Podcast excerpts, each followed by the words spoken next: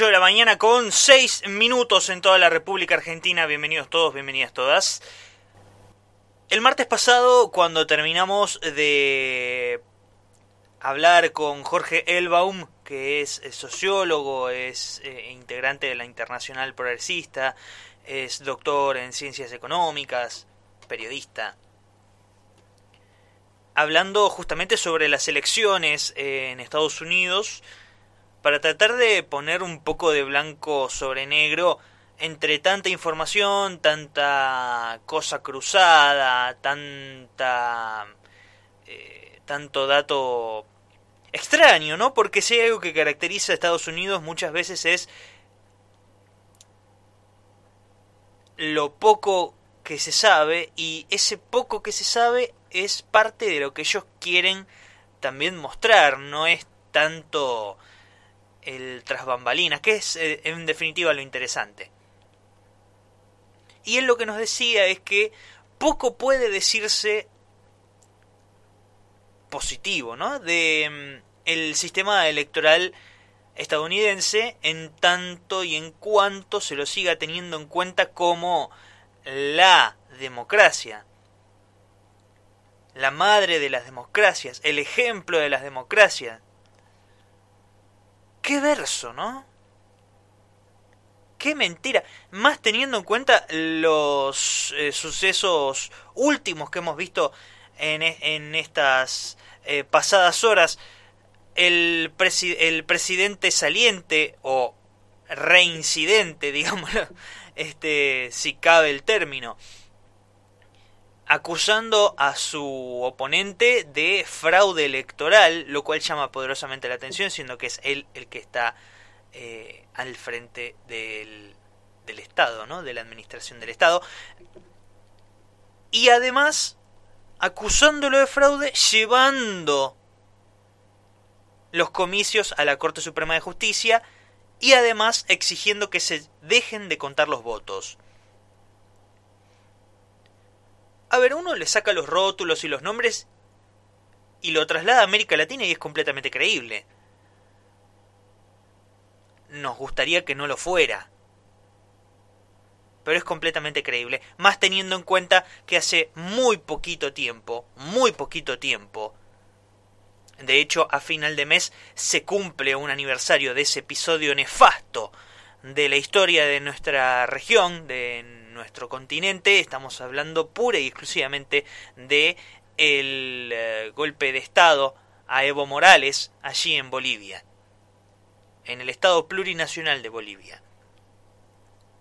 Y uno lo dice de esta manera porque me parece que no estamos tomando en cuenta esto que hablábamos recién, estos dos elementos, esta pantomima de eh, seriedad, si se quiere, eh, que contrasta mucho con ese modelo eh, ejemplar de la economía, de la sociedad, de, la cultura, bueno, de la cultura no, de, de, de, la política, de la democracia, todo ese conjunto de supuestos, esa entelequia en la cual convirtieron a Estados Unidos, a través de su propia de su propia hegemonía. Es algo también eh, que ellos mismos han creado y que nosotros nos hemos creído no porque son modelos que como bien nos enteramos cuando analizamos hoy lo vamos a analizar con Santiago Mayor hacia el final del programa si es que nos atiende. Eh, si nos ponemos a analizar justamente los modelos en los que se basa Estados Unidos para poder establecer una suerte de eh, política electoral, y hablo de política como forma de organización, de política electoral, eh, estamos hablando de que son solamente las élites las que pueden llegar no solamente a postularse, sino también incluso a emitir el voto. No nos olvidemos que siendo que el voto no es obligatorio, se hace en un día laborable, que encima, precisamente como no es, eh, eh, como no es obligatorio, es voluntario, tenés que anotarte, hay un juez de paz, nos decía Jorge Elbaum en el medio también, que te habilita o no a poder eh, emitir tu voto en Estados Unidos. Bueno, ¿por qué traigo a colación esto? Porque si hay algo que Estados Unidos nos está enseñando con su historia reciente y sus años de intervención, y ni siquiera me quiero ir a, Guatemala en 1960, me, me, me remito directamente a eh, lo ocurrido en los últimos años. Estamos hablando de eh, que en el año 2008 eh, Obama salta a la historia, se entromete en la historia de su propio país y del mundo como el presidente estadounidense más votado en la historia democrática de ese país. Ahora, nos ponemos a analizar los números y Trump está vamos a ponerlo entre muchas comillas porque todavía no está todo dicho, perdiendo con muchos más votos en su favor en cuanto a voluntades. Recordemos que en Estados Unidos la voluntad tiene la voluntad popular tiene poco que ver por el tema de los colegios electorales y demás. Teniendo en cuenta esta inmensa diferencia, no solamente de participación, sino de incidencia, ya no se toma en cuenta o ya no vale tanto dentro de su modelo de concentración de poder la voluntad de las mayorías. Y esto no es algo que se replica pura y exclusivamente en Estados Unidos como la capital de la democracia, la mar en coche y qué sé yo qué más. Sino que además también es algo que nosotros hemos visto en Bolivia con el golpe de Estado a partir de que nos... No voy a decir descubrimos porque ya sabemos todos que venía por esa por ese lado. La OEA se interpuso en los comicios de eh, Bolivia diciendo hay fraude. A pocas horas de cerrado el comicio, puso un halo que era suficiente y necesario para poder habilitar la duda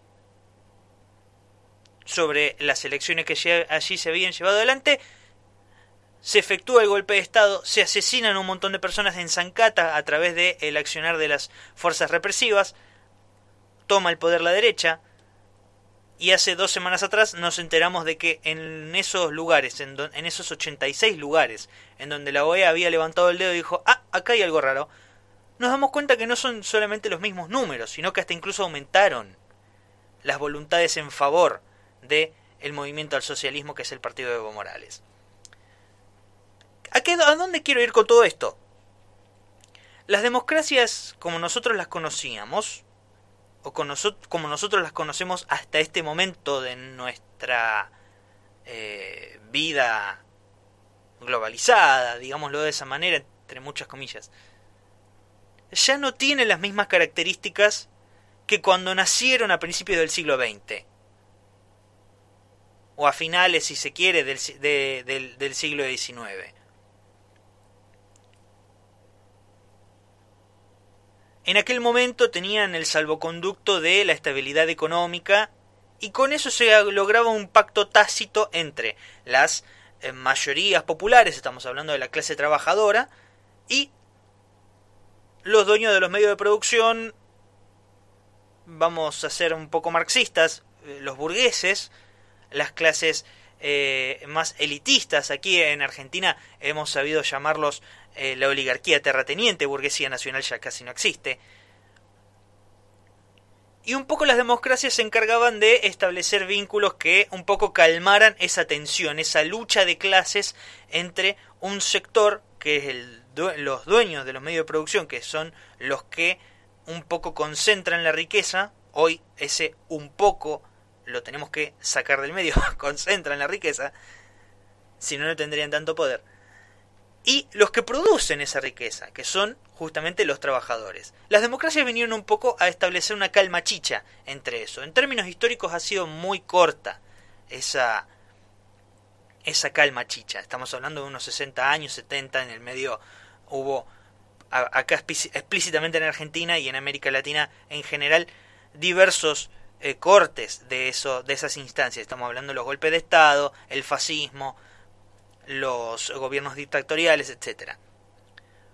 Hoy, volviendo a la cuestión de Estados Unidos, vemos cómo esto se somatiza justamente en que si vemos como ganador a Biden es que hay todavía una masa de gente que apuesta a la democracia como eh, norma de juego o tablero de ajedrez en el cual se dirimen estas diferencias. Ahora, con el incremento de las polarizaciones, de la violencia, no solamente en los discursos, sino también en las calles,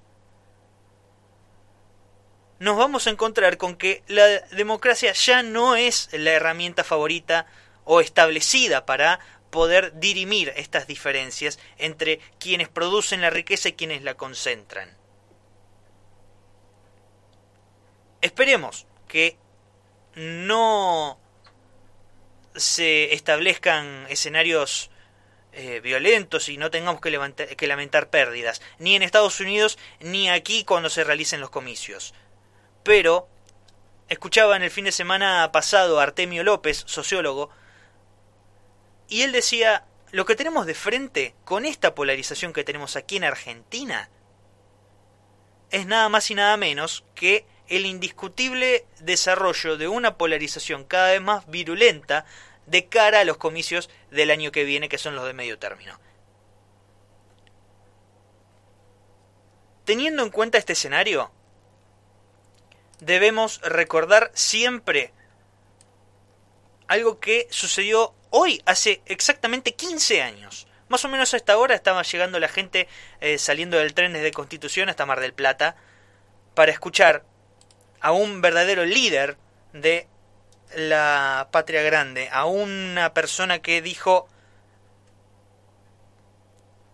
nosotros como patria grande debemos hacernos respetar. Y la patria grande no significa solamente la unión regional, sino empezar a pensarnos como pueblo trabajador y como pueblo latinoamericano en términos de empezar a dar la batalla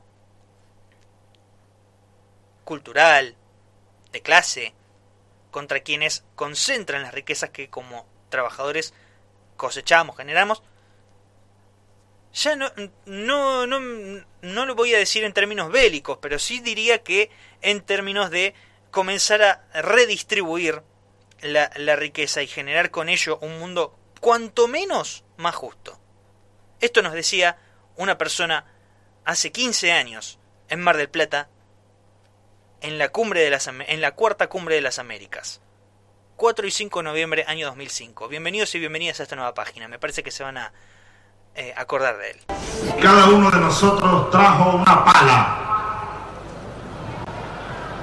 Una pala de enterrador. Porque aquí en Mar del Plata está la tumba del Alca.